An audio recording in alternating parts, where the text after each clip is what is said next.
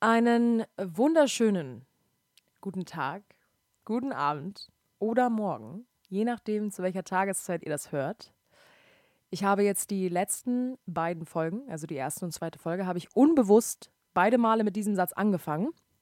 Habe es dann gemerkt jetzt vor kurzem und dachte, okay, ähm, dann mache ich so einfach weiter. Dann ist das jetzt einfach meine Introduction, meine Intro Introducing Duction in jede Folge, damit jeder sich einfach gesehen fühlt. Ähm, und dabei bleibe ich jetzt einfach erstmal. Willkommen zurück zur dritten Folge. Ich ähm, hole euch kurz ab, was gerade so um mich herum passiert. Ich sitze an einem Fenster in Polen, in der Heimat meiner Eltern. Und zwar im alten Ostpreußen. Und ähm, wir sind in der absoluten Natur. Ich gucke gerade raus und vor mir ist Schnee, vor mir sind Bäume, vor mir sind alte Häuser, hm, Schornsteine, die rauchen. Und äh, ja, ich würde sagen, in moderner Sprache, it's a vibe. Ja. Ich habe mir, hab mir eine Kerze angemacht. Ähm, ich habe mir wieder einen Tee gemacht. Heute gibt es einen klassischen Kamillentee. Auch ein Banger, geht immer, immer gut, weil ich habe mir gerade nämlich vier ähm, Kinder-Country reingepfeffert. Hinterher aber nochmal zwei Mandarinen fürs Gewissen und trink jetzt nochmal einen Kamillentee. Und nochmal fürs Gewissen. Um einfach kurz zu tun, als sei das in Ordnung gewesen. Was es natürlich ist. Aber ich passe ja gerade so ein bisschen auf mit meiner, mit meiner Ernährung und habe jetzt aber gerade kurz einen Janker bekommen und dachte, ich habe jetzt richtig Bock, diese Kinder-Countries wegzufetzen. Habe ich auch gemacht. War auch toll. Ähm, aber merke immer noch, ist so, ich, ich ringe mit mir. Ich, ich ringe mit mir, eine Balance zu finden aus, ähm, wann gönne ich mir, was ist Genuss für mich, wo höre ich auf, äh, wie kann ich genießen, ohne dass ich mich dafür schlecht fühle etc. pp. Aber darum soll es gar nicht gehen jetzt erstmal. Ich wollte euch nur abholen. Ich sitze hier in Poland. Ich äh, sitze hier am Fenster. Es ist mega schön. Es ist mega cozy. Es hat was Schönes Weihnachtliches, Winterliches. Also ich bin noch übertrieben in Wham! Last Christmas Stimmung hier. Äh, während ihr drüben in Hamburgo, Germany wahrscheinlich schon ein bisschen weiter seid. Aber ich bin jetzt noch mal kurz zurückgereist und äh, glaub, hör mir gleich noch mal jetzt nach der Folge einfach noch mal All I Want for Christmas is You an und zelebriere noch mal kurz, dass hier Schnee liegt äh, und nehme das nochmal ordentlich mit.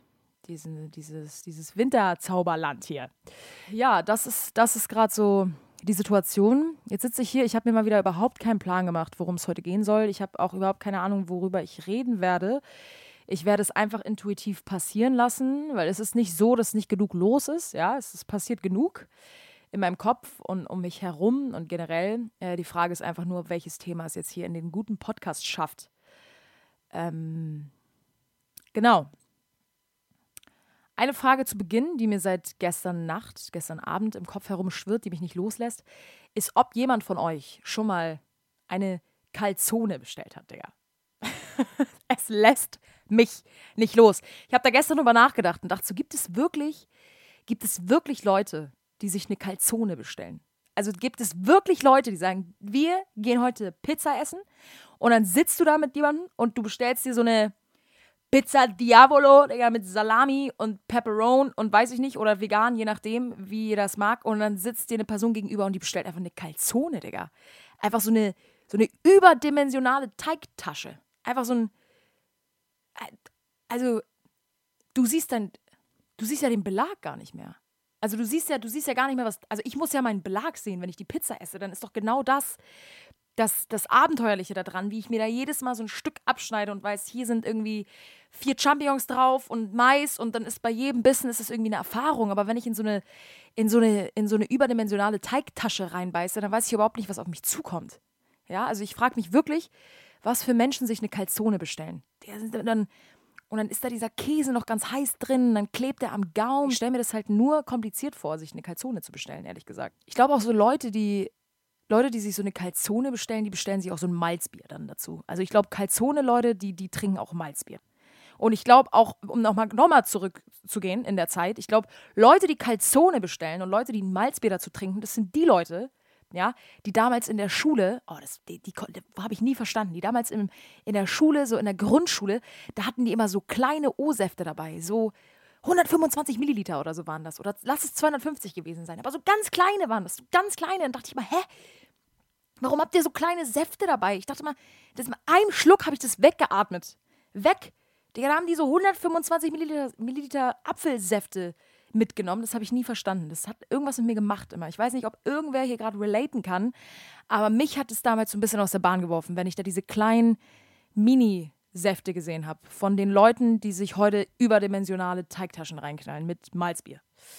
Aber ähm, das war auf jeden Fall eine, eine Frage, die mir irgendwie die ganze Zeit ähm, durch den Kopf gegangen ist. Ja? Also ne, nehmt da mal gern Bezug zu. So sagt man das ja, habe ich bei gemischtes Hack gelernt. Bezugnahme. Äh, Würde mich ehrlich interessieren. Und, und wenn ihr Calzone bestellt, ob das, ob das gut ist. Ob, weil, weil dann überlege ich wirklich mal, ob ich mir wirklich mal eine Calzone bestelle. Ob ich das einfach mal probiere, mich so ins Universum hineinzubegeben von überdimensionalen Teigtaschen mit Käse, der am Gaumen klebt. Äh, dann mache ich das einfach mal. Äh, genau, das zudem ähm, hätten wir das auch abgehakt. Das war nämlich eine der wichtigen Fragen, die für heute anstanden. Für den Podcast habe ich mir vorhin gedacht. Ansonsten, liebe Leute, was soll ich sagen? Ähm, ich bin hier in Polen. Ähm, ich bin hier in Polen mit meiner, mit meiner Mama. Äh, und zwar sind wir hier aus guten Gründen. Mm. Und zwar geht es um meine Gesundheit, meine lieben Freunde. Ich habe in der Vergangenheit nämlich einiges, einiges, einiges durchlebt. Ähm, und merke, dass es mich viel Mut kostet gerade, das zu thematisieren und versuche gerade so ein bisschen hineinzuspüren, wie fühle ich mich gerade damit, das zu thematisieren, weil ich in der Vergangenheit dieses Thema sehr, sehr für mich behalten habe. Ich habe mit meinen Freunden eigentlich nur das Nötigste kommuniziert ähm, und habe das immer sehr in mich hineingefressen, habe mich damit sehr alleine gefühlt, weil ich mich aber auch eben dazu entschieden habe, damit alleine zu sein weil ich einfach eben nicht den Mut dazu hatte, das zu teilen. Ähm, weil ich dachte, ich bin anders. Also insofern, dass das irgendwie zu viel sein kann für meine Freunde oder weil, ja, einfach, weiß ich nicht, alle haben irgendwie Bock auf Party, Live, Fun und dann komme ich irgendwie und erzähle von chronischen Krankheiten. Ich habe mir einfach gedacht, dass Leute da nicht so Bock drauf haben. Deswegen habe ich das einfach mit mir alleine ausgemacht, habe aber doch äh, irgendwann gemerkt, dass sich das als sehr schwierig herausgestellt hat, ähm, das mit mir alleine auszumachen. Ähm, und zwar, mh, mm, ich, ich, ich, überlege gerade, wie ich ausholen kann, ohne dass ich zu sehr aushole. Ja, so dass ich euch abhole, damit ich irgendwie die Quintessenz der dieser, dieses, dieses, ja, diese Erfahrung, dieses, dieses Kapitels meines Lebens irgendwie herauskristallisieren kann. Äh, so dass wir alle was davon haben und ich euch jetzt nicht irgendwie eine halbe Stunde die Frikadelle ans Ohr laber über Krankheiten. So, darauf habe ich irgendwie nicht so Bock, darum soll der Podcast auch nicht gehen, sondern mehr irgendwie um die Erfahrung, die ich damit gemacht habe. Ähm, ich wurde mit 15, glaube ich, oder mit 16 wurde ich mit Morbus Crohn diagnostiziert. Und zwar ist es eine chronische Darmkrankheit, und man kann ganz, ganz grob sagen, dein Körper glaubt, dein Darm gehöre nicht zu dir. Dein, dein Körper kämpft einfach gegen sich selbst. Und dadurch sind bestimmte Teile des, des Darms entzündet und verursachen starke Schmerzen, wenn du isst, ähm, wenn du verdaust. Du kannst extrem Sodbrennen bekommen. Du hast, es gibt tausende, tausende Beschwerden, tausende, tausende Nebenwirkungen. Es gibt auch Nebenerkrankungen, die dadurch entstehen können. Es ist eine schwierige Krankheit. Es ist eine Krankheit, die oft sehr belastet ist von Schamgefühl, von, ähm ich glaube, Schamgefühl beschreibt es sehr gut, weil wir alle wissen, Darm, ja, wir wissen alle, es geht um Nahrung, wir wissen alle, es geht um Verdauung, wir wissen alle, es geht um die Schüssel, auf die wir uns am Ende des Tages alle setzen, ja. Wir machen am Ende alle unser Häufchen, aber drüber reden können irgendwie doch noch nicht so viele, ja. Gerade wir Frauen, ich weiß auch nicht, warum das so krass ist bei uns Frauen, Digga, dass wenn ich auf einem Date bin, dass ich mir da erstmal richtig den Kopf mache, ja, wenn ich, nehmen wir an, wir pennen bei dem Typen, Leute, ich rede jetzt gerade raus, wir pennen bei dem Typen und dann gehen wir auf Klo morgens, ja, wir, wir haben da geschlafen, wir wachen morgens auf und denken, fuck, fuck, ja, wir waren gestern Abend essen, wir, war, wir saßen im Restaurant, jetzt hat mein Darm das ganze Ding verdaut und jetzt muss es auch wieder raus. Und dann stehst du morgens auf und merkst, jetzt kriegen wir ein Problem. Dann könnte der Mann ja merken, dass wir nicht aus Porzellan sind und dass wir nicht nur Pipi machen und dass wir, dass wir nicht nur nach Lady Million Duft riechen, ja, sondern dass wir auch mal auf Klo sitzen und dass wir auch mal ein Schiff versenken. Ich sag's jetzt gerade raus. Einfach mal, einfach mal, um mich auch zu überwinden. Ja, und dann stehst du da morgens auf und dann machst du dir richtig den Kopf und dann nimmst du das Klopapier und dann rollst du das um deine Hand und dann legst du da erstmal so ein kleines Bett. Du legst so ein Bett ins Klo, damit. Ich kann nicht glauben, dass ich das mache. Damit es nicht plumpst. Ja? Damit, falls es plumpsen könnte, der Mann, in dem Fall bei mir jetzt, also der Partner, der Mann, mit dem ich das Date hatte, nicht davon aufwachen könnte und ja dann wissen würde, dass ich gerade auf Klo sitze und ein Häufchen gemacht habe. Was ist denn los mit uns? Also, was, was ist denn das für ein Aufwand, ich meine, wir riskieren damit, dass wir die Toilette verstopfen. Das heißt, es könnte alles noch viel schlimmer werden. Dadurch, dass wir da so ein, weil ich weiß, das macht nicht nur ich, das weiß ich, dass wir, das, dass, dass wir da so ein Klopapierbett legen, damit es bloß nicht plumpst. Damit, damit die schöne Kalzone, ja, vom Vortag, die wir da uns rein kalzoniert haben in unser System, die am Ende dann wieder rauskommt, schön ganz weich, auf diesem schönen kleinen, wolkenähnlichen Klopapierbett fällt ganz geschmeidig, ja, damit in meinem Fall mein Date bloß nicht aus seinem morgendlichen Schönheitsschlaf geweckt wird durch meine Verdauung. Also wirklich, während ich spreche, merke ich, also was ist eigentlich los? Also was ist, also als ich mit meinem Ex-Freund im Urlaub war, musste ich so dringend auf Klo, dass ich unten bei der Rezeption auf Klo gegangen bin, weil ich mich nicht getraut habe, im Hotelzimmer meine Darmentleerung zu vollziehen, während er dabei ist. Was ist denn los, Digga? Was ist denn los? Was soll denn passieren? Also, was soll denn passieren, wenn er das mitkriegt? Also, was soll sich denn ändern auf dich bezogen? Inwiefern kann sich seine Liebe oder sein Interesse zu dir verändern, wenn er weiß, dass du verdaust, Digga, dass du ein gesunden Organismus hast, der verdaut. also so, was versuchen wir zu verstecken? Wisst ihr, wie ich meine? Es kann doch nicht sein, dass die rumfurzen, rumkacken. No offense, könnt ihr machen so. Also solange ihr dabei noch eine gewisse Sensibilität habt irgendwie und euch entschuldigt und irgendwie ein bisschen wisst, irgendwie, wo der richtige Moment für ist, stört mich sowas gar nicht. So, ja, das ist ja, gehört ja irgendwie mit dazu. Ist ja was ganz Normales, Menschliches, Natürliches. Aber warum müssen wir uns denn so eine Platte machen, äh, weil wir irgendwie einmal einfach kurz, let me shit in peace, Digga. Let me just be a woman that can be classy as fuck at night and take a goddamn shit in the morning. Let me take my shit in peace. Like, I, like uh, versteht ihr, wie ich meine? Mal kurz diesen Ausschlenker und jetzt mal back to Morbus Crohn. Stell dir mal vor, du hast ein Date und du sagst, ich habe Morbus Crohn. Kann halt sein, dass ich, nachdem ich irgendwie die Calzone, ja, mir jetzt hier reingepfeffert habe, dass ich danach halt siebenmal auf Klo renne, weil mein Darm halt gar nicht auf sein Leben klarkommt. Und das ist halt schambehaftet. Es ist nicht einfach, darüber zu sprechen. Und, und was für mich halt noch viel schwieriger war an dieser ganzen Morbus Crohn-Geschichte, ähm, war, dass das für, für mich war das Allerschlimmste, dass ich verzichten musste dass ich mit 15 Jahren erfahren habe, ich muss verzichten. Da hat mir ein Arzt eine Liste vor die Nase gelegt und meinte, so, jetzt dürfen Sie das nicht mehr essen und das nicht mehr und das nicht mehr und das nicht mehr und das nicht mehr. Und ich, so müsst ihr euch vorstellen, mit 15, ja, habe gerade so meine ersten Clubnächte hinter mir, ging früh los hab irgendwie voll Bock gehabt, mir eine Behrensen reinzuknallen und hab voll Bock gehabt, danach irgendwie abends mir noch mal eine Pizza reinzuknallen. Also ich wollte einfach, ich wollte einfach jung sein und reckless und man ist jung und hat irgendwie eh keinen Plan und man frisst Pizzen und man trinkt Alkohol und man raucht die ersten Zigaretten und alles ist irgendwie cool und ähm, man denkt nicht an Ernährung oder an eine gesunde Lebensweise, also je nachdem, woher man kommt, aber ich war, weiß ich nicht, ich hatte einfach Bock zu erleben, ja, ich bin ich bin in, in Party-Lounges rum. Ja, okay, das ist ein bisschen doll. So schlimm war es nicht. Aber ich, ich Mann, ich, ich war nicht an dem Punkt in meinem Leben, in dem ein, ein Arzt mir sagen konnte, so, ich lege Ihnen jetzt eine Liste vor die Nase und jetzt verzichten Sie einfach mal auf alles, was Spaß macht und essen nur noch Gemüse und Pürees und trinken Tee und essen Zwieback. Und das war halt für mich eine absolute Krise. Das war für mich ganz, ganz schwer. Das war für mich so schwer, das zu akzeptieren, dass ich in so eine absolute Gegenreaktion gerutscht bin. Ja, ich bin in so eine absolute Gegenreaktion gerutscht und war so, fuck you all, ihr sagt mir gar nichts, ich scheiß auf euch. Und dadurch ist aber halt einfach dieser Gedanke entstanden von, ich höre nicht auf meinen Körper und ich gebe meinem Körper auch nicht das, was er braucht oder was er will.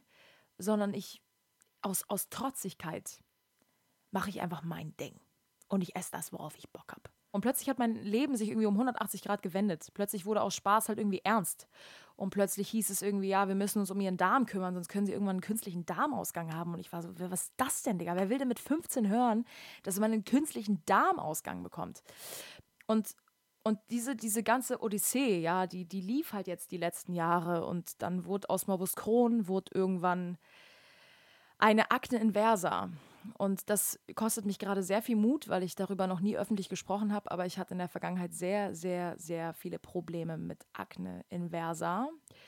Und das bedeutet so viel, dass ich Abszesse an meinem Körper hatte. Und zwar hatte ich die an den Achseln, ich hatte sie am Bauch, ich, ich hatte sie eigentlich überall am Körper, wo man sich das so vorstellen kann. Und einige von denen mussten eben auch operativ entfernt werden. Also es waren die letzten Jahre auch schon einige einige Eingriffe. Boah, keine Ahnung, was würde ich jetzt schätzen? Locker irgendwas zwischen 10 und 15, würde ich sagen. Und die letzten Jahre bin ich durch die absolute Hölle gegangen, durch die absolute Hölle. Und das war auch mit der Grund, warum ich in eine sehr, sehr tiefe Depression gefallen bin. Ähm, weil ich mich einfach so einsam gefühlt habe, weil unsere Gesellschaft teilweise nicht dafür ausgelegt ist, dass junge Menschen Anfang 20 chronische Krankheiten haben oder ernstzunehmende Krankheiten, wo man einfach nicht weiß, mit wem man darüber reden soll, weil man einfach nicht weiß, wie man den richtigen Ton finden soll, wie man die richtigen Worte finden soll, um die Menschen irgendwie abzuholen in, in den Gemütszustand, in dem man ist, in diese unfassbare Einsamkeit, in der man sich befindet, weil man glaubt, warum tut das Universum mir das an? Warum bin ich diejenige, die die so ein Leben führen muss. Und, und ich wollte einfach dazugehören. Ich wollte einfach ein Teil von etwas sein und ich wollte nicht so außen vor sein. Und deswegen habe ich dann ja Wunden abgeklebt und habe äh, mir tausend Bandagen irgendwo drum gebunden und habe lange Klamotten angezogen und habe einfach so getan, als sei alles in Ordnung, obwohl ich irgendwie ja von Schmerzen geplagt war und Schmerztabletten genommen habe und unter diesen Umständen gearbeitet habe und einfach ich wollte einfach ein junges Mädchen Anfang 20 sein, das ganz normal ein Teil des Lebens ist, wie alle anderen auch. Und das habe ich auf Biegen und Brechen jahrelang versucht. Jahrelang. Und habe alle möglichen Hilfeschreie meines Körpers permanent ignoriert. Ich, ich wollte einfach nicht akzeptieren, ich wollte einfach nicht wahrhaben, dass, dass, ich, dass ich die Verantwortung dafür trage, dass ich eine chronische Erkrankung habe und dass dazu gehört, dass ich gewisse Entscheidungen treffe, wie Verantwortung für mich und meine Gesundheit zu übernehmen. Und ich habe deswegen den Weg gesucht der Verdrängung durch Konsum, durch Rausch, durch ja, Flucht vor der Wahrheit, durch Flucht vor der Realität, weil ich einfach Angst hatte, weil ich Angst vor dem Unbekannten hatte, weil ich Angst vor der Umstellung hatte, weil ich Angst hatte, aus meiner ja, Komfortzone zu kommen. Ich hatte Angst vor der Angst und so habe ich permanent in der Angst gelebt und diese hat mich regiert und eigentlich permanent zerstört. Und dann wurde aber auch aus Exzessen und ähm, Rausch und der ganzen Verdrängung irgendwann auch nur noch Einsamkeit und ich selber in meinem Zimmer mit mir allein. Also das war dann das absolute Pendant dazu, weil mein Körper mir auch klar signalisiert hat, dass er das einfach nicht kann, dass er diesen Lifestyle, so wie ich ihn da gelebt habe, mit der Verdrängung, die ich da vollzogen habe, einfach permanent die Selbstzerstörung meines Körpers aktiviert habe. Und es war einfach nur ein einziger Teufelskreislauf, in dem ich mich bewegt habe aus, aus Schuld, aus Scham, aus Wut, aus Frust, aus, aus Verdrängung, aus Flucht. Es war einfach, es war ein einziger Teufelskreislauf. Und in diesen habe ich mich irgendwann zurückgezogen. Und dann habe ich das alles nur mit mir selber ausgemacht, in meinem stillen Kämmerchen und habe mich da drin gedreht und gedreht und gedreht und habe keinen Lebenswillen mehr gesehen und es hat mir die Luft zum Atmen genommen und es hat mir jegliche Farbe des Lebens genommen. Es war einfach nur dunkel, es war grau, es war traurig, es war trist. Es war einfach, es war einfach nicht zum Aushalten. Und irgendwann habe ich mir einfach gesagt, ich kann so nicht mehr weiterleben, ich will so nicht mehr weiterleben, ich, ich schaffe es nicht mehr. Es ist die absolute Grenze erreicht, so das Fass läuft über, ich, ich, ich kann nicht mehr, ich muss was tun. Ich, ich muss was tun.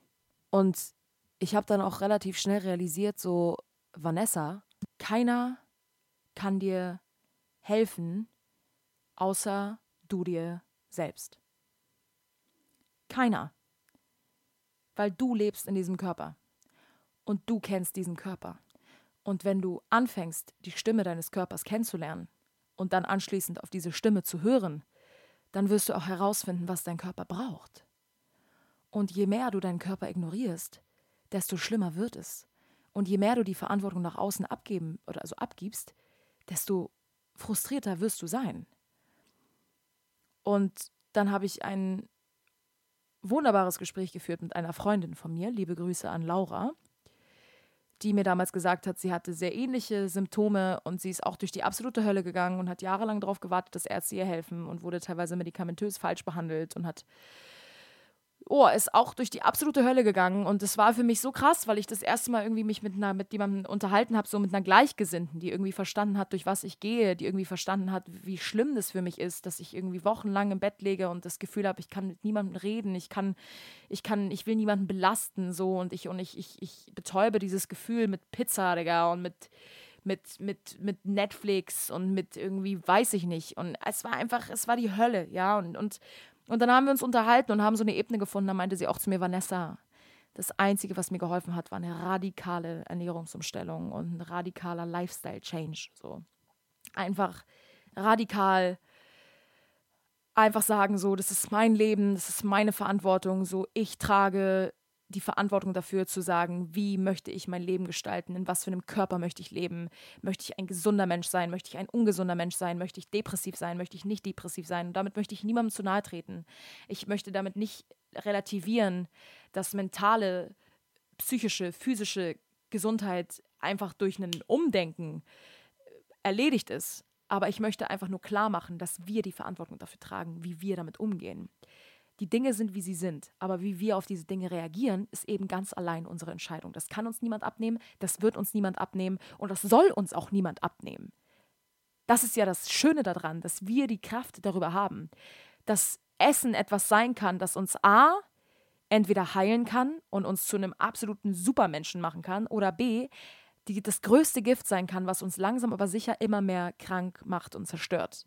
Zucker, Gluten, Weizen. Ich will gar nicht zu weit ausholen, ist kein Ernährungspodcast hier. Aber Digga, wir wissen alle, dass diese Industrie darauf aufgebaut ist, dass wir alle nach diesem Scheiß süchtig sind.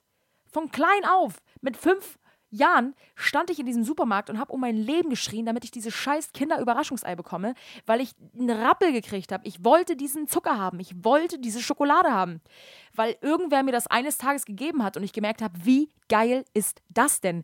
Sugero, Cho der Chocolate, Schokolade schmeckt ja viel, viel geiler als eine Banane, ist ja wesentlich heftiger. Und, und so entsteht ja diese Sucht danach, ja, so entsteht ja dieses ganze, so ist ja dieser ganze Konzern aufgebaut und zu Weihnachten gibt es Schokolade und zu Ostern gibt es Schoki und oh, nochmal Schoki von Oma und nochmal Schoki und Schoki. Aber Diggi, es ist einfach, eigentlich ist es nicht normal. Eigentlich ist es einfach nicht normal, in was für einem Ausmaß das verbreitet ist in unserer Gesellschaft. Und das erkennt man dann halt irgendwann, wenn man so anfängt, das zu hinterfragen und mal so über den Tellerrand hinausschaut und man denkt, okay, wenn du an Weihnachten ja, wie ich, als ich am Weihnachten durch die Supermärkte gelaufen bin, dachte ich, Digga, um mich herum, links und rechts, nur Schokolade, Digga, nur Süßigkeiten. Es ist so krass. Überall, egal wo du hinguckst. Wow, es war, es hat mich so viel Stärke gekostet, dann nirgendwo reinzugreifen und einfach zu sagen, nein, straight dran vorbei, du gehst nach Hause und gönnst dir eine Reiswaffel mit ein bisschen Erdnussbutter oder so. Geh einfach straight vorbei, Vanessa, geh straight vorbei. Weil es war anfangs schon doch noch, also es ist immer noch ein Verzicht, ja. Ich habe die Podcast-Folge damit angefangen, dass ich euch gesagt habe, dass ich mir hier vier Kinder-Country reingepfeffert habe und das ist auch okay. Aber dann kriege ich halt mal einen Rappel und es ist genau diese Sucht, die mich dann wieder catcht, dass sie sagt, ich brauche jetzt einen Zuckerrush. Und dann habe ich ihn mir geholt. Und dann merke ich, oh, da ist sie wieder die Droge. Da ist sie wieder die Droge, die zugeschlagen hat und die Abhängigkeit, die, die wieder gerufen hat nach, nach einem Zuckerrush. Und das ist auch okay. Und ich verzeihe mir dafür auch. Und das ist in Ordnung, weil ich wirklich, ich, ich kämpfe. Teilweise ist es noch ein Kampf, ja, weil ich habe, wie gesagt, die letzten Jahre mich so destruktiv ernährt. Boah, ich war in so einer Frusthaltung von, ich scheiß drauf. Ich esse das, was ich will. Dass es für mich eine Riesenumstellung ist. Das ist für mich ein, eine völlig neue Erfahrung ist, zu sagen, wie, was, was, ist, was ist gesundes Essen für mich? Wie kann ich, wie kann ich für mich gesund kochen? Wie kann ich, wie kann ich meinem Körper das geben, was er braucht? wie, wie, kann ich, wie kann ich das genießen, ohne dass ich das Gefühl habe, auf irgendwas verzichten zu müssen? Weil oftmals ist es doch manchmal auch irgendwie ein Verzicht. Aber wie, wie komme ich an den Punkt, dass ich, dass ich so guten Ersatz finde für all die äh, ungesunden Lebensmittel, sodass ich nicht mehr auf irgendwas verzichte, sondern dass ich absolut diesen Lebensstil, diese, diese Ernährungsweise einfach so fest etabliere, dass es für mich einfach ganz klar ist und es da keine Rückfälle gibt oder keine, ja, nichts, was dann aus, aus der Balance gerät, sondern das ist einfach eine kontinuierliche Linie ist. Ja, und das ist gerade der Weg, auf dem ich mich befinde. Und ab, ab und zu gerate ich dann aus dem Ungleichgewicht und das ist völlig in Ordnung. Die, das, die Hauptsache ist, dass man dranbleibt. Die Hauptsache ist, dass wir niemals aufgeben. Die Hauptsache ist, dass man immer wieder sein Ziel vor Augen hat und sagt, ich lebe in einem gesunden Körper, ich gebe meinem Körper nur das Beste und ich höre auf meinen Körper und das jeden Tag. Und, äh, und wenn ich das mal nicht mache, dann, dann verzeihe ich mir dahingehend auch und fange einfach nochmal an. Und denke mir, okay, das war eine Seite in mir, die gerade Rush brauchte und dann ist es auch in Ordnung. Aber was ich eben gelernt habe über die letzten Jahre mit ja, dieser ganzen Auseinandersetzung mit Ernährung und meinem Körper und was Ernährung mit unserem Körper macht, habe ich halt irgendwie gelernt, dass, dass ich meinen Körper lieben muss, soll. Und dass ich nicht meine Rezepte oder Salate bei Instagram poste, um irgendwie zu beweisen oder zu zeigen, wie toll gesund ich bin, sondern dass ich mir diese Salate mache, weil ich es mir wert bin. Dass ich mir morgens meinen scheiß Selleriesaft presse, weil ich es mir wert bin. Dass ich, dass ich lieber nur einmal alle zwei Wochen ein Glas Wein trinke, anstatt jeden Abend, weil, weil ich weiß, dass es meinem Körper sonst nicht gut tut. Und, und es ist krass, dass von außen vielleicht auch manchmal Gegenwind kommt, weil einige denken, aha, okay, du isst jetzt also kein Weizen mehr und kein Gluten, alles klar, was ist denn jetzt mit dir los so? Es war bei meiner Tante so, als sie, das, als sie ihr Essverhalten so krass umgestellt hat, kam meine Familie da irgendwie nicht so gut drauf klar. Und da habe ich so gemerkt, ja, wisst ihr warum? Weil das alle anderen daran erinnert, dass sie auch ja was für sich tun könnten. Weil es alle anderen daran erinnert, dass sie weniger für sich tun und sie sich deswegen von deinen Entscheidungen angegriffen fühlen. Dass du dich dazu entscheidest, radikal deinem Körper nur das Beste zu geben. Alles klar. Ach, du gibst deinen Kindern also keine Schokolade. Du gibst ihnen nur frisch gepresste Apfelsäfte. Okay, sorry, Bio-Mama. Nee! Sie liebt ihre Kinder. Und ihr ist wichtig, dass ihre Kinder nur das Beste bekommen. Und nur weil es dich daran erinnert, dass du deinen Kindern vielleicht weniger Schokolade geben solltest, sprichst du ihr nicht ihre Verantwortung ab, die sie trägt. Also versteht ihr, was ich meine? Und das ist der Punkt, an dem ich bin. Und das ist das, was ich statt des Verzichts etablieren möchte, dass ich sage, also was ja auch, auch schon etabliert ist, aber das, ich meine, es ist ja nicht immer nur schwarz oder weiß. Ich meine, ich bin schon sehr gefestigt in meiner Lebensweise, dass ich sage, ich stehe morgens auf, ich mache Yoga, ich meditiere, ich trinke morgen meinen Zitronen, irgendwie morgens meinen Zitronensaft und ich habe auch viel mehr Spaß daran, mir irgendwie geile, gesunde Rezepte zu kochen, als dass ich mir so wie früher irgendwie viermal die Woche eine Pizza bestelle. So, das ist einfach, es, es ist einfach, das ist kein Teil mehr von mir, sondern ich habe da irgendwie so ein, so ein ja, I, I, I, you know, I found a new habit.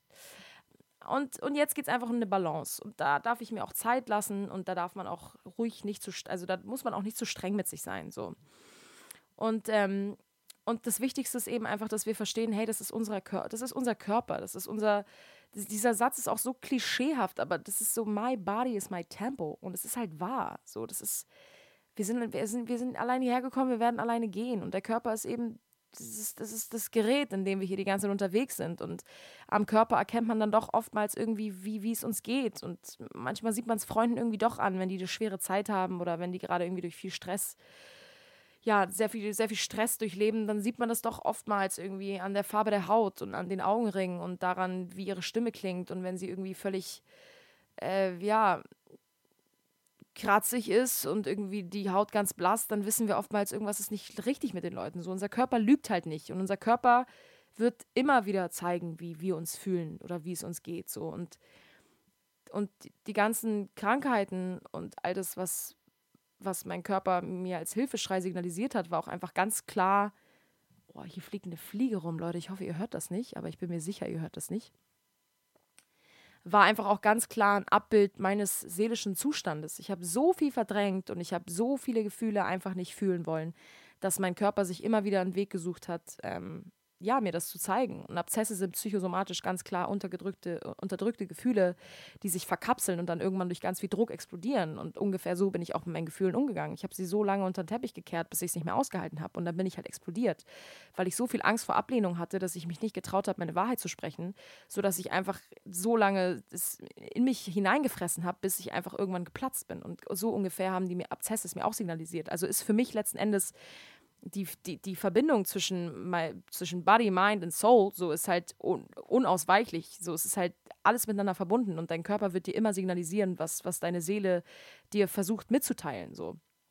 Und, ähm, Und durch die, durch die Heilung, durch die Therapien, durch die Gespräche, durch die Erkenntnisse, durch die Reflexion habe ich eben auch meinen Körper auf eine gewisse Art und Weise total heilen können. Ja, und jetzt bin ich eben hier in Polen und warum ich hier bin, ist wegen einer Eigenbluttherapie die ich mache. Und diese Eigenbluttherapie ist einfach, um die Abwehrkräfte deines eigenen Organismus zu stärken. Ja? Das ist, du behandelst es mit deinem eigenen Blut. Du nimmst dein eigenes Blut und spritzt es dir in den Hintern wieder rein. Und ja, die meisten Ärzte machen das nicht mehr. Ich glaube, das ist sogar nur noch homöopathisch zugelassen, weil einfach die Pharmaindustrie daran nichts verdient. Und ich glaube, viele halten davon auch nichts mehr. Aber früher wurden viele, viele Krankheiten damit behandelt. Und aus meiner Familie haben sehr viele damit sehr gute Erfahrungen gemacht und haben teilweise unheilbare Krankheiten irgendwie doch heilen können. Und deswegen bin ich eben hier und unterziehe mich dieser Eigenbluttherapie, vor der ich auch sehr viel Respekt und sehr viel Demut habe, ähm, weil es ja irgendwie doch, weiß ich nicht, schon ein großer Schritt ist äh, und ich nicht weiß, was mich erwartet. Und es kann auch sein, dass die ersten zwei, drei Tage meine Symptome eher schlechter werden, also dass ich eher sehr geschwächt bin und mich nicht ganz so tiptop fühle, aber dann eben der Organismus anfängt, sich sozusagen neu zu programmieren und ich dann äh, ja meine Abwehrkräfte stärke und mein Immunsystem stärke, weil das Immunsystem eben doch die letzten Jahre sehr viel gelitten hat.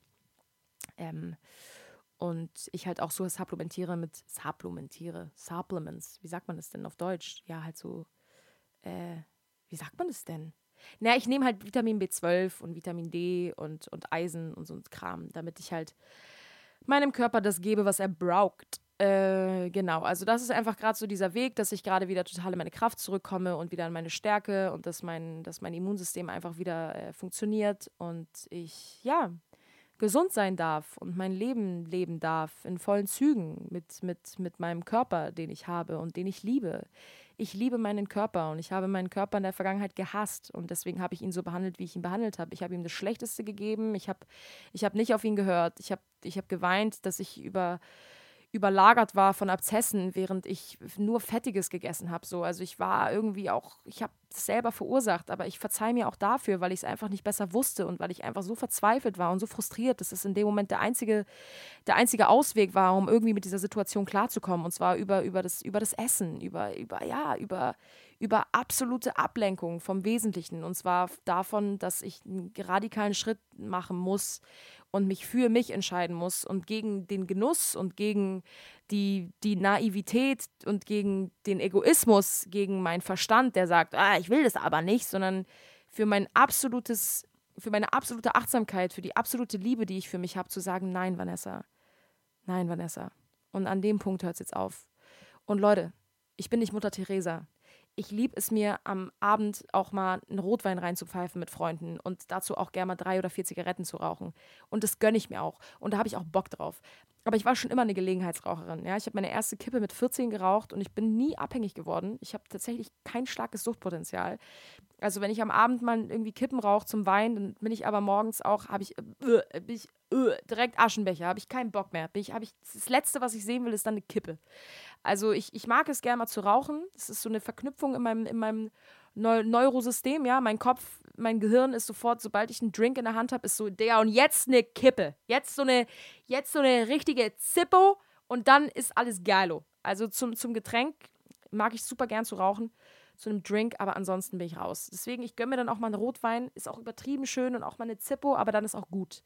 Genauso wie ich, wobei Pizza, Burger habe ich seit Ewigkeiten nicht mehr gegessen. Ich glaube, das letzte Mal eine Pizza oder einen Burger habe ich, glaube ich, im, lass mich lügen. Obwohl, Quatsch. Letztens habe ich mir eine Pizza gegönnt. Das stimmt nicht. Letztens habe ich mir ein Stück Pizza gegönnt beim, bei Pizza Pazza hier bei der Schanze und es war fantastico. Aber das war auch das erste Stück Pizza nach drei Monaten. Aber ich muss mich hier auch von niemandem rechtfertigen. Ja, was soll das denn jetzt wieder? Auf jeden Fall, da, wo, was ich damit sagen will, ist, ich gönne mir das dann auch mal und dann ist auch gut, aber es geht einfach um eine gewisse Sensibilität. Es geht um ein gewisses, ja, um, um eine gewisse Verantwortung, die man trägt. Dass man sagt, so, ich, nee, na, so. Ja, jetzt aber auch gut, jetzt aber auch genug. Ich will jetzt auch nicht irgendwie hier so einen ernährungswissenschaftlichen Podcast draus machen. Ich weiß auch ehrlich gesagt nicht, ob das hier irgendwen interessiert. Ähm, aber mir ist einfach nochmal wichtig, euch zu sagen, so Leute, enjoy life auf jeden Fall, genießt das Leben, aber vergesst eben auch nicht, dass wir eine Verantwortung tragen für unseren Körper, ja, und dass wir, dass uns das im Idealfall nicht erst einfällt mit 70, wenn wir merken, wir kriegen Diabetes, sondern dass wir, dass wir das auch schon mit 20 merken. Ich, auch wenn wir jetzt jung sind und unser Körper noch vieles gut verkraften kann und unser Stoffwechsel irgendwie noch am Start ist, heißt es nicht, dass unser Körper uns das nicht irgendwann auch äh, ja, signalisieren wird, dass wir ihn viele, viele Jahre vernachlässigt haben. Deswegen wenigstens mit so einem Glas Wasser Zitrone am Morgen. Damit könnt ihr schon viel machen. Ja, und dann, und dann Step by Step. Und irgendwann macht man da draus irgendwie, dass man jeden Morgen ein Porridge isst, statt, weiß ich nicht, statt nur Kaffeekippe. Und dann, und dann, und dann wird es immer mehr. Und so etabliert man irgendwann seinen Lebensstil. Aber das ist halt auch das, was ich aus der Vergangenheit gelernt habe. Wenn ich mir zu viel auf einmal vornehme, dann werfe ich alles über Bord und denke mir, oh mein Gott, das ist alles nicht machbar und alles viel zu teuer und vegan einkaufen, alles, alles übertrieben, nee. Und schnell irgendwo Essen to go, was holen, ist einfach einfacher. Stimmt übrigens nicht. Aber ich kann es verstehen, diesen, diesen, diesen, diesen Überfluss an an Informationen, dass man denkt, nee, ich pack's nicht, ich falle wieder zurück in meine alten Gewohnheiten. Deswegen Step by Step, Small Steps. Äh, das Wichtigste ist, dass ihr Vertrauen in euch habt und vor allem genug Selbstwert, um ja, eurem Körper das zu geben, was er braucht. Aber die, die, die Zeit in Polen ja, gestaltet sich als nicht so einfach in Bezug darauf, dass ich eben mit meiner Mom hier bin und so sehr ich meine Mom liebe. Äh, nee, ich sage den Satz anders. Ich liebe meine Mom sehr. Ähm, aber es, es, ist eben auch nicht zu leugnen, dass wir uns übertrieben triggern gegenseitig. Und äh, zwei Wochen mit meiner Mom hier zu sitzen, nur wir zwei, ist eine riesengroße Herausforderung, für die ich sehr dankbar bin, weil wir uns dadurch wahrscheinlich noch viel näher kommen können. Aber boah, wir sind jetzt seit wann hier? Seit zwei Tagen und wir hatten heute schon das erste große Gespräch. Ja, also wir hatten heute schon das erste Mal die Situation, wo ich meinte, Mama, äh, ich muss jetzt auf dich zukommen. Ich habe das Gefühl, wir müssen reden. Es ist irgendwas stimmt hier nicht. So, es ist die ganze Zeit eine latente Aggressivität bei mir. Ich, ich fühle mich super angegriffen von jeder Aussage, die du triffst. Und, und eben im Supermarkt ging es eigentlich um gar nichts. Und trotzdem haben wir uns angekeift, als würde es hier um unser Leben gehen. So, what's going on? So, sag mir, wie du fühlst. Sag mir, was in dir vorgeht. Was. So, gib mir ein Feedback, reflektier bitte, wie du die Situation wahrgenommen hast, weil ich habe gerade irgendwie keine Durchsicht mehr. Ich sehe ich seh nur noch schwarz und ich bin einfach nur noch genervt von dir. So. Und und dann hat meine Mama irgendwie gesagt, dass sie, dass sie das Gefühl hat, dass sie gar nichts mehr, dass sie mich gar nichts mehr fragen kann, weil ich so überempfindlich bin und weil ich mich von allem von ihr angegriffen fühle. Und ich will da gar nicht zu weit ausholen, aber es war ein super emotionales Gespräch und, ähm, und es hat mich sehr berührt. Ich habe danach einen kleinen Spaziergang gemacht, weil ich das irgendwie erstmal sacken lassen musste, weil es für mich so eine Enttäuschung war also insofern, dass die Täuschung, die Schuppen vor meinen Augen gefallen sind und ich so gemerkt habe, boah, so nimmt meine Mutter die Realität wahr. Ähm, ganz anders, als ich sie wahrnehme. Ich habe sie ja unfassbar verletzt mit meinem Verhalten. Das tat mir so leid in dem Moment und es ähm, hat mich auf jeden Fall dazu angeregt, zu sagen, boah, was sind das noch für Anteile in mir, die da sich so verletzt sind oder so viel Wut vielleicht auch auf meine Mutter haben aus, aus einer vergangenen Zeit, in der ich sehr jung war, die eben heute noch ausgetragen werden, unbewusst in kleinsten Situationen, wie, Digga, wo wir Tomatenmark finden im Supermarkt und uns darüber aufregen, dass wir das nicht finden und diese Tomatenmark-Situation halt nutzen, um unsere Trigger, also um, um unsere Trauma halt zu kompensieren übereinander. So. Und deswegen sind wir dann in dieses Gespräch gegangen und ich habe nämlich ein schönes Buch auf der Straße gefunden. Dieses Buch heißt Die Liebe ist das Kind der Freiheit. Die Liebe ist das Kind der Freiheit. Das ist so ein schöner Satz. Die Liebe ist das Kind der Freiheit. Das ist, das ist die Freiheit, die zwei Menschen haben, die Freiheit, die sie sich einander geben, während sie zusammen sind. Und die Liebe ist das Kind, das sie haben. Die Liebe ist das, was sie verbindet, aber die Liebe ist ja gleichzeitig auch das, was sie loslassen müssen. Ein Kind liebt man über alles und trotzdem lässt man es immer wieder aufs Neue los, weil man weiß, dass es den eigenen Weg gehen muss und dass es irgendwie nicht kontrollierbar ist. Ja, und es ist, es ist wie so eine Pflanze, die man gießt und diese Samen, die immer wieder aufgehen und trotzdem habe ich keine Kontrolle über die Pflanze. Ich kann nicht an ihr ziehen und sie schneller wachsen lassen, als ich will. Das Einzige, was ich machen kann, ist ihr dabei zuzusehen, wie sie wächst und irgendwie immer wieder ihr Wasser geben kann.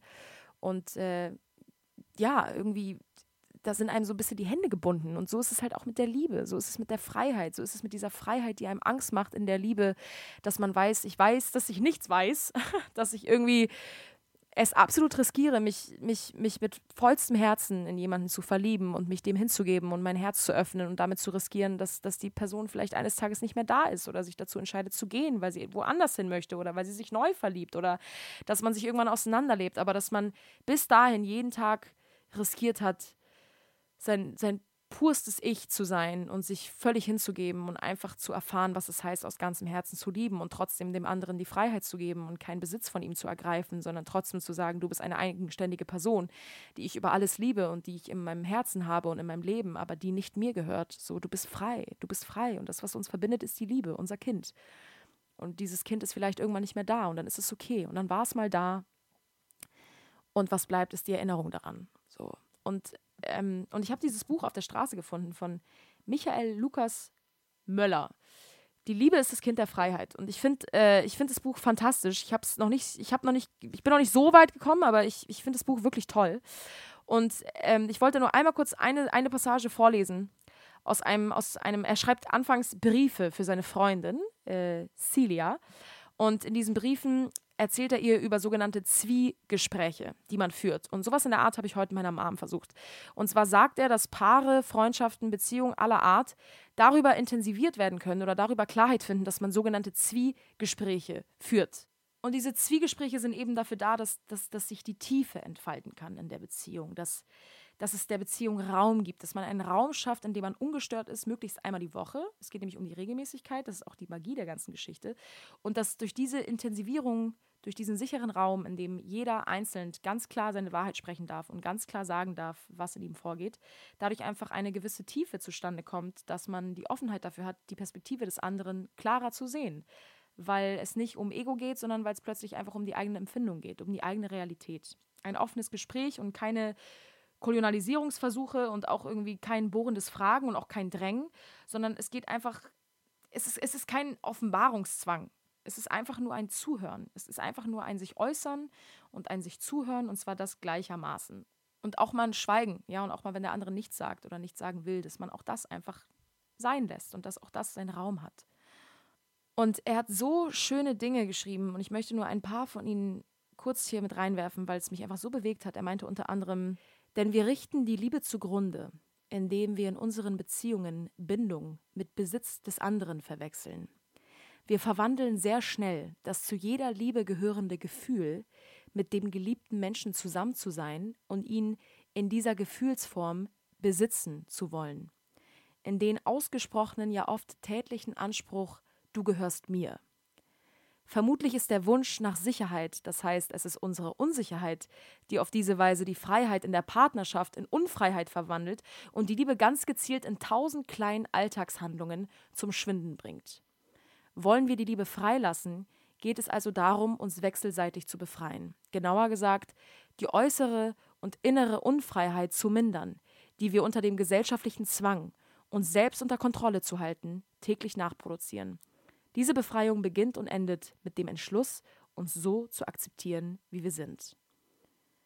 Über all die Unsicherheiten, die wir haben, über Verlustängste, über einen Glaubenssatz, dass wir glauben, nicht geliebt zu werden, kompensieren wir diese Unsicherheiten über unseren Partner, sodass wir in Eifersucht geraten oder in übermäßigen Kontrollzwang weil, weil wir dem Partner nicht vertrauen, weil das eine Unsicherheit aus uns heraus ist und wir deswegen den Partner besitzen wollen, weil wir nicht Vertrauen haben, dass er von alleine bleibt, sondern dass er erst bleibt, wenn wir ihn besitzen, dass er erst bleibt, wenn er unseren Nachnamen hat, dass er erst bleibt, wenn er mit uns in einer Wohnung wohnt, weil er sich dann bindet. Und wie schaffen wir es, eine Beziehung zu führen, die so frei ist und die so eine Leichtigkeit hat, während man aus vollstem Herzen pur und intensiv liebt?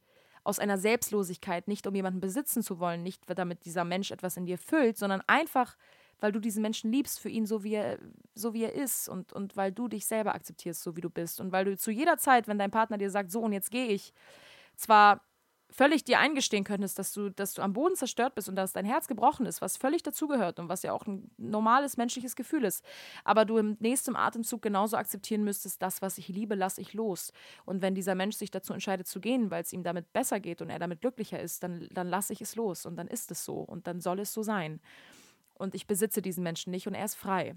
Und ähm, das ist eine große Kunst. Das ist eine große Kunst und diese kann man eben durch diese Zwiegespräche erreichen, weil jeder ganz klar in diesen Zwiegesprächen einmal die Woche sagen kann, okay, wie fühle ich mich mit gewissen Situationen, wie habe ich bestimmte Situationen wahrgenommen, ähm, inwiefern habe ich mich da vielleicht ungerecht von dir behandelt gefühlt? Und was war das in dir vielleicht für eine Angst, die das verursacht hat. Und wenn man da in so ein Gespräch geht, dann fühlt man sich gesehen, dann kann dadurch eine Tiefe entstehen und dann entsteht dadurch nicht so ein Berg an, an Trauma und Lügen und, und, und, und irgendwie Frust und irgendwie äh, ja, Verleumdung, weil man irgendwie nicht richtig sagt, wie man fühlt und dann wird es immer größer und dann merkt man, dass irgendwie eine dicke Luft ist im Alltag und plötzlich spricht man nicht mehr so richtig miteinander und plötzlich sitzt man irgendwie am Tisch und versucht zusammen zu essen und dann hat man irgendwie kein Gesprächsthema mehr, weil man merkt, boah, da steht ein Elefant im Raum. Und je länger man diesen Elefanten nicht anspricht, desto größer wird er halt. Und wenn man sich dazu entscheidet, einmal die Woche diesen Elefanten auszupacken, dann wird er halt immer kleiner, weil man ihn sich anguckt und weil man plötzlich anfängt, auf diesem Elefanten zu reiten und plötzlich ist es auch irgendwie ganz was ganz Schönes. Und deswegen habe ich eben versucht, mit meiner Mutter in dieses Zwiegespräch zu gehen. Und es war nicht einfach, weil wir beide noch im Ego waren, weil beide sich natürlich teilweise sehr angegriffen gefühlt haben. Aber ich war sehr stolz darauf, dass wir, dass wir den Versuch schon mal gewagt haben. Und ich werde da definitiv weiter hinterher sein, sie dazu einzuladen, in dieses Zwiegespräch zu gehen. Und meine Mutter ist auch in eine Abwehrhaltung gegangen und meinte, ich habe da jetzt keine Lust drauf und ich will das jetzt nicht und ich, ich bin jetzt müde und ich bin jetzt das. Und das habe ich dann auch akzeptiert, weil das ihre Empfindungen sind und das ist auch völlig in Ordnung. Aber ich habe irgendwie auch das Gefühl gehabt, dass es einfach das Ego ist, was sich gerade davor wehrt, diese schmerzhaften Gefühle zuzulassen, was auch völlig in Ordnung ist. Und ich nehme mich da auch nicht raus. Aber äh, ich kann jeden nur dazu ermutigen, dieses Buch zu kaufen. Wie gesagt, die Liebe ist das Kind der Freiheit. Äh, da stehen sehr, sehr viele wertvolle Dinge drin über Beziehungen, über die Liebe und äh, darüber, wie, wie, wie wir lieben können, ohne, ohne von dem anderen Besitz zu ergreifen und ihn frei loszulassen. Das ist ein wunderschöner Satz. Menschen, die du liebst, lässt du los. Und das ist auch einfach wahr. Und äh, je mehr du versuchst, jemanden alleine zu halten, desto, desto mehr wird der andere flüchten wollen. Und äh, deswegen werde ich meine Mutter immer mehr dazu einladen und bin sehr dankbar für all die Trigger, die gerade irgendwie, ja, sich bemerkbar machen und für all die Gefühle, die da an die Oberfläche kommen, weil es uns die Möglichkeit dazu gibt, zu heilen. Und ich ich, ich, ich liebe meine Mom so und, und sie, sie gibt alles für mich und das weiß ich. Und trotzdem gibt es Momente, in denen ich einfach super giftig reagiere und super gemein bin und verletzend und gar nicht weiß, woher das kommt und dann mich plötzlich gar nicht mehr erkenne und merke, boah, das ist irgendwie so eine Seite in mir, die kann ich überhaupt nicht greifen. Die ist aber da und die ist auch, die hat auch eine Berechtigung da zu sein und anstatt mich dafür zu verurteilen, gucke ich sie mir halt an. Und im Idealfall gucke ich sie mir zusammen mit meiner Mutter an, mit dem, was sie mir reflektiert, mit dem, was ich damit mache und wie, wie ich, wie ich, wie ich, wie ich das wahrnehme. Und deswegen kann ich euch auch nur dazu ermutigen, so wenn eure Eltern euch triggern, so und wenn es da bestimmte Themen gibt, dann, dann bringt es nichts, die immer wieder vor sich wegzuschieben oder zu sagen, oh, sie wird es eh nie checken und oh, ist alles scheiße.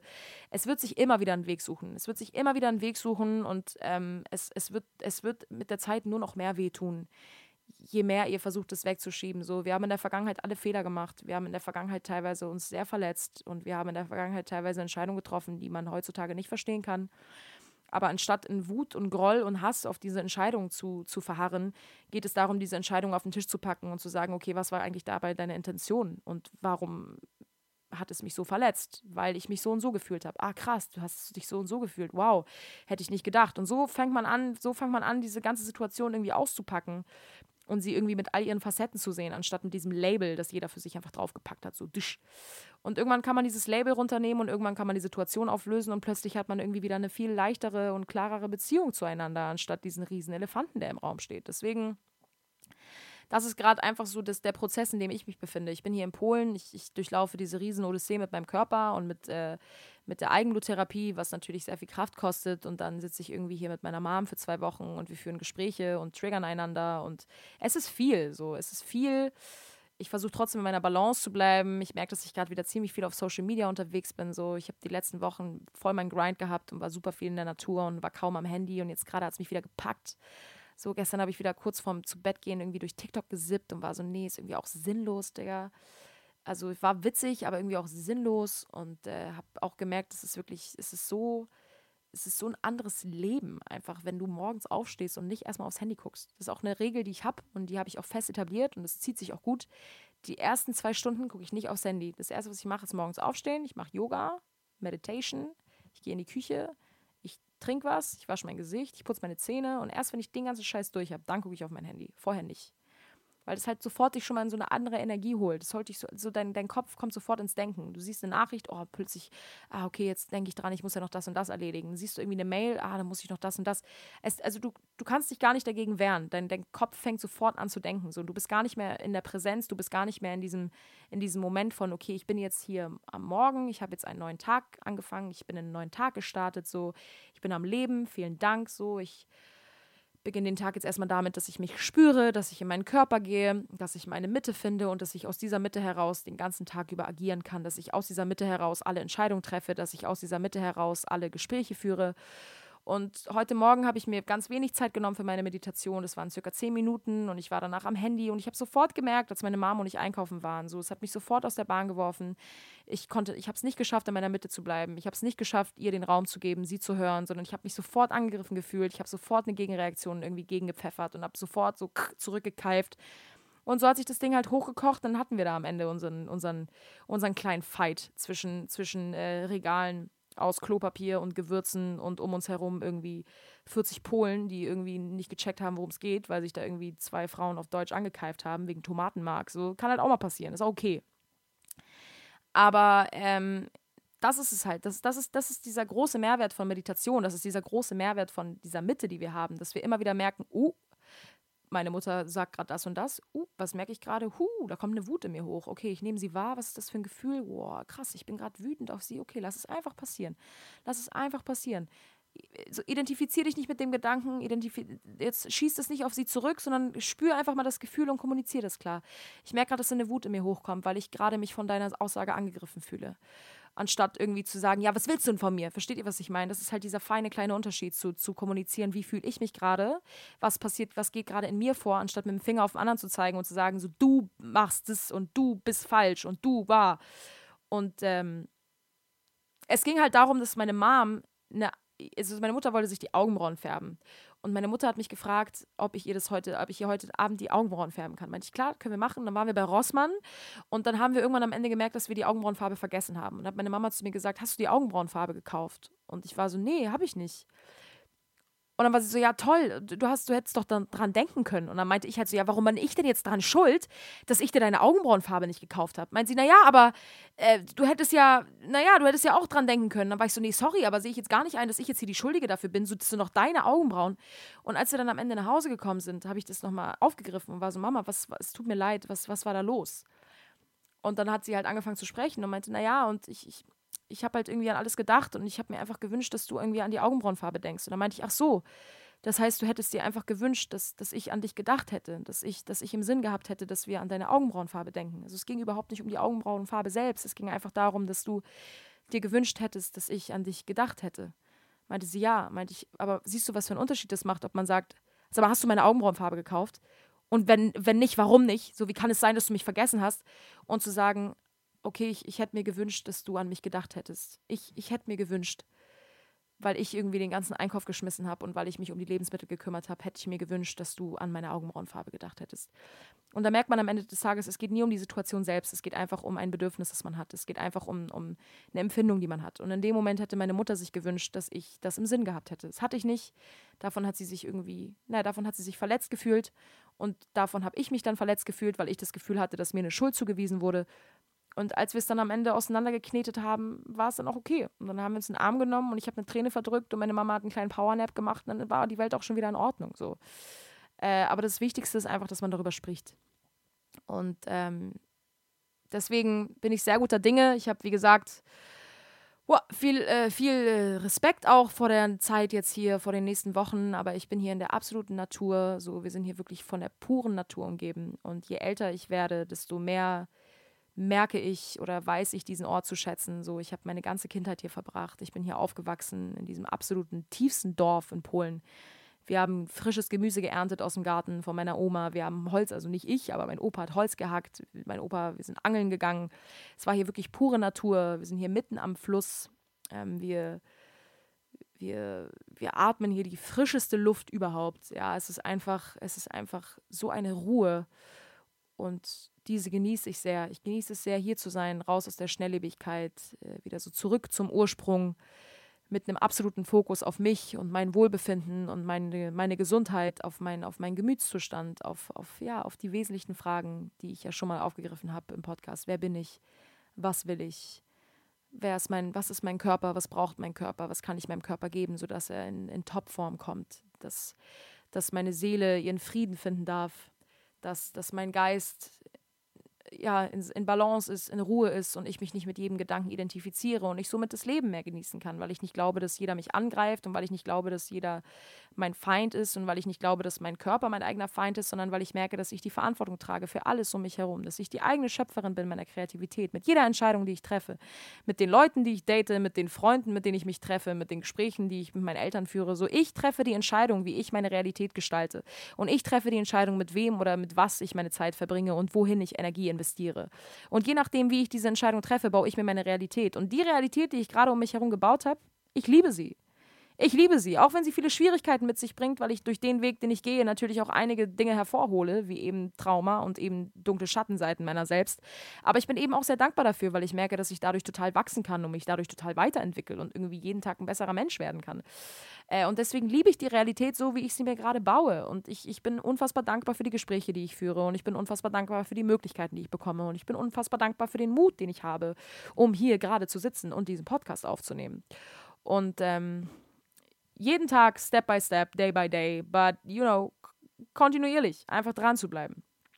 Und ich glaube, ich würde an diesem Punkt auch einfach mal abrappen. Ich glaube, das war jetzt auch sehr intensiv heute und sehr viel und sehr, boah, wieder sehr, ja, vielleicht nicht schwer, aber ich gehe hier eigentlich immer schon ziemlich zielorientiert rein, ohne dass ich weiß, worüber ich spreche, aber dann hole ich doch relativ schnell, relativ weit aus.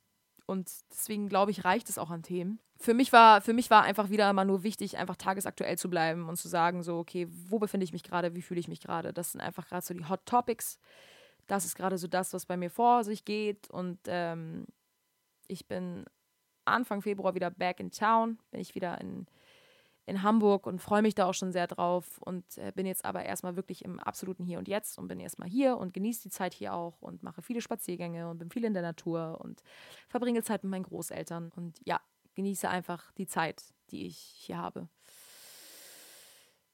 Ja, ihr Lieben, ich hoffe, ähm, man konnte mir folgen. Ich hoffe, ihr, ihr, äh, ihr habt diese Folge genossen. Gebt mir wie immer gern ein Feedback zu der Folge. Ich wollte auch noch mal ein riesengroßes Dankeschön aussprechen. Ein riesengroßes Dankeschön an den wunderbaren Max, an den wunder, wunderbaren Max Ivory, der einfach so krass war und mir gezeigt hat, wie ich meinen Podcast auf eine absolut beste Spotify-Lautstärke bekomme und wie ich das ganze Ding mastern und rastern und schastern kann, sodass es am Ende keine Knackse hat und alle Essgeräusche weg sind. Vielen, vielen, vielen, vielen Dank an Max. Ich hoffe, ich kriege das gleich hin in der Nachbearbeitung, dass ich das genauso umsetze, wie du es mir gezeigt hast. Aber ich danke dir vielmals für deine Zeit. Ich danke dir für, äh, für, dein, für, dein, für deine Kenntnisse, die du die du an mich weitergegeben hast, sodass ich meinen Podcast natürlich qualitativ noch mehr nach vorne bringen kann. Das weiß ich sehr zu schätzen. Ich bin sehr, sehr dankbar. Ja, und hört gerne auch auf jeden Fall mal in seinen Podcast rein. Der heißt Under Your Skin. Ist so ein Medical Lifestyle Podcast. Da geht es irgendwie viel auch um so äh, ich glaube, um so Schönheitsgeschichten, Schönheitsoperationen und so über Hautgeschichten und Peelings und, und Botox und Hyaluron und Lipödem. Und ich glaube, da wird super viel thematisiert. Und das macht er, soweit ich weiß, zusammen mit seinem Bruder. Also kann ich sehr empfehlen. Auch sehr, sehr spannende Themen. Wie gesagt, an dieser Stelle nochmal ein riesengroßes Dankeschön. Ich hoffe, ich schaffe das gleich alles im Nachbearbeiten. Ansonsten freue ich mich sehr darauf, dann die nächste Folge aufzunehmen, dann nächste Woche und äh, wünsche euch bis dahin auf jeden Fall alles, alles Liebe, alles Gute, passt auf euch auf. Und wenn ihr in die Situation kommt, dass jemand was zu euch sagt, äh, bei dem ihr spürt, dass ihr hochkocht und dass eine Wut in euch aufkommt und ihr eigentlich direkt zurückschießen wollt, dann nehmt euch doch vielleicht die Sekunde, atmet einmal tief ein und schaut, was geht da gerade in euch vor, was ist das für ein Gefühl, was gesehen werden will, anstatt da direkt zurückzuschießen und die Schuld und die Verantwortung an den anderen zu geben hör, horcht bei euch rein und äh, bleibt bei euch. Das ist oftmals sehr, sehr viel konstruktiver und führt sehr, sehr viel schneller zum Ziel und ähm, ja, lässt dich dein Leben einfach in Frieden leben, ohne Drama. Deswegen, meine Liebsten, vielen, vielen Dank, dass ihr hier wieder mit mir dabei wart. Ich kann mal wieder überhaupt nicht einschätzen, wie lang diese Folge ist, weil ich das bei Logic nicht sehe. Aber day by day, wir arbeiten unser Programm immer weiter aus, sodass ich hier immer besser und professioneller werden kann. Aber fürs Erste ist es das Equipment und ich denke mal, das reicht auch. Und bis dahin auf jeden Fall hasta la Easter. Bye bye. Tschüss, tschüss. Bis nächste Mal.